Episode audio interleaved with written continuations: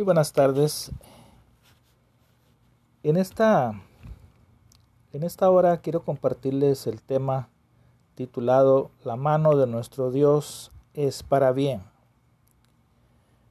Basado en el texto bíblico de Esdras capítulo 8 versos 21 al 22 y por último el versículo 31. Dice así la palabra de Dios. Versículo 21 dice, y publiqué ayuno allí junto al río Ahaba para afligirnos delante de nuestro Dios, para solicitar de él camino derecho para nosotros y para nuestros niños y para todos nuestros bienes. Porque tuve vergüenza de pedir al rey tropa y gente de a caballo que nos defendiesen del enemigo en el camino, porque habíamos hablado al rey diciendo, la mano de nuestro Dios es para bien sobre todos los que le buscan, mas su poder y su furor contra todos los que le abandonan. Versículo 31 dice, y partimos del río Ahaba el doce del mes primero para ir a Jerusalén y la mano de nuestro Dios estaba sobre nosotros, y nos libró de mano del enemigo y del acechador en el camino. Con ese texto bíblico quiero empezar a decir que en el capítulo 1 de Esdras leemos de un decreto de parte del rey Ciro de Persia. Este es el decreto Dice en el capítulo 1, versos del 1 al 4. En el primer año de, Ciro, rey de Persia, para que se cumpliese la palabra de Jehová por boca de Jeremías, despertó Jehová el espíritu de Ciro, rey de Persia, el cual hizo pregonar de palabra y también por escrito por todo su reino, diciendo, Así ha dicho Ciro, rey de Persia, Jehová, el Dios de los cielos, me ha dado todos los reinos de la tierra, y me ha mandado que le edifique casa en Jerusalén, que está en Judá. Quien haya entre vosotros de su pueblo, sea Dios con él, y suba a Jerusalén, que está en Judá, y edifique la casa Jehová, Dios de Israel. Él es el Dios, la cual está en Jerusalén y a todo el que haya quedado en cualquier lugar donde more, ayúdenle los hombres de su lugar con plata, oro, bienes y ganados, además de ofrendas voluntarias para la casa de Dios, la cual está en Jerusalén. Aquí nos narra la palabra que los que estaban en Jerusalén empezaron la obra. En el capítulo 4 de Esdras, unos enemigos de Judá y Benjamín quisieron unírseles, pero ellos no estuvieron de acuerdo. Leemos en Esdras capítulo 4, verso 3. Dijeron, no nos conviene edificar con vosotros casa a nuestro Dios. Eso le dijeron a los enemigos, sino que nosotros solos la edificaremos a Jehová, Dios de Israel, como nos mandó el rey Ciro, rey de Persia. Fue el decreto que anteriormente leímos. A raíz de esta negación, estos enemigos sobornaron a los consejeros del rey para que la obra cesara. Veredras 4, versículo 24. Dice, entonces cesó la obra de la casa de Dios que estaba en Jerusalén y quedó suspendida hasta el año segundo del reinado de Darío, rey de Persia.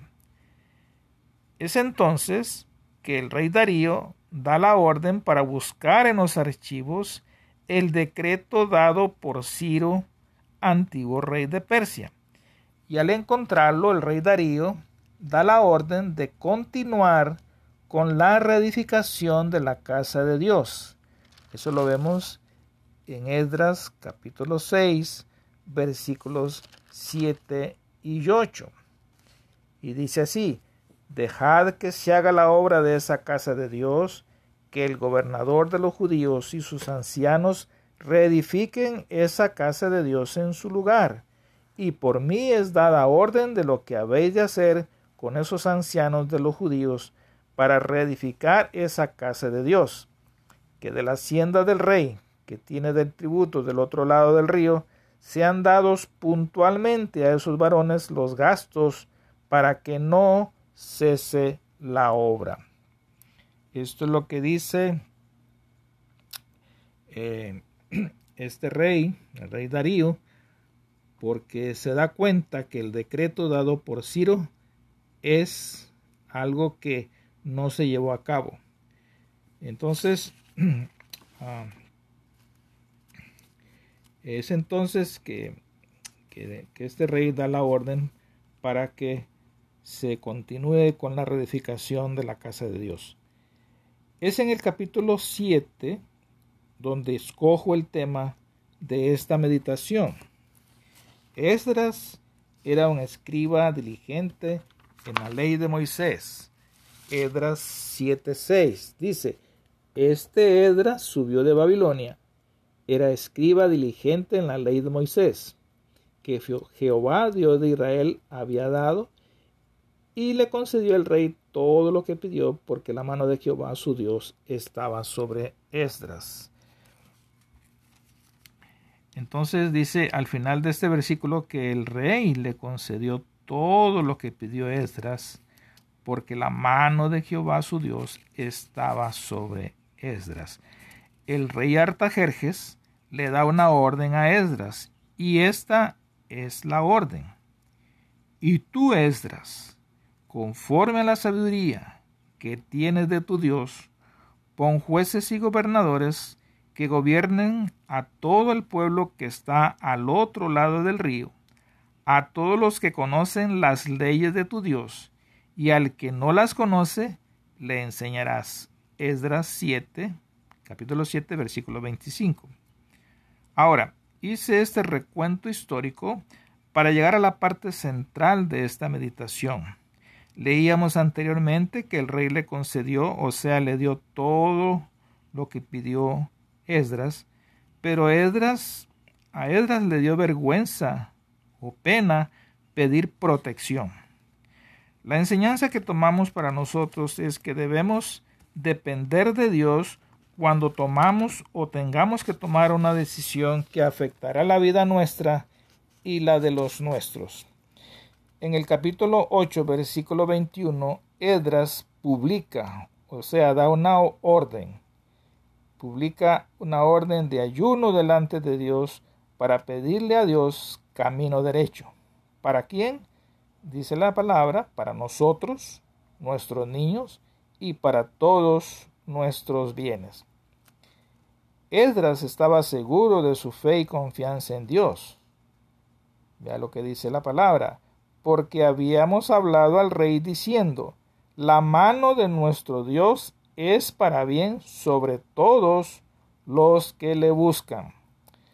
Con esa fe de Esdras, él pudo decir, Ayunamos pues y pedimos a nuestro Dios sobre esto, y Él nos fue propicio. En el versículo 31 del capítulo 8 de Esdras leemos, y partimos del río Ahaba el 12 del mes primero para ir a Jerusalén, y la mano de Dios estaba sobre nosotros, y nos libró de mano del enemigo y del acechador en el camino. En el verso 32 de Edras 8, por fin llegan a Jerusalén. Dice, y llegamos a Jerusalén y reposamos allí tres días. Fue una caminata bien larga y cansada. Tuvieron que descansar tres días. Pero vale la pena siempre confiar en el Señor. Amén. Para concluir, ¿cómo te está yendo a ti? ¿Estás ayunando y pidiendo dirección para tu vida y los tuyos a Dios? Recuerda, la mano de nuestro Dios es para bien. Mira lo que pasa cuando no tomamos en cuenta a Dios. Dice la palabra, mas su poder y furor contra todos los que le abandonan. Versículo 22. Nuestro Señor Jesucristo dijo estas sabias palabras. Él dijo, Yo soy la vid, vosotros los pámpanos. El que permanece en mí y yo en él, éste lleva mucho fruto. Y aquí está la parte interesante. Dice, porque separados de mí, nada podéis hacer. Juan 14, 5 que esta meditación que les comparto en esta hora sea de bendición y que el Señor les guíe y les bendiga. Amén.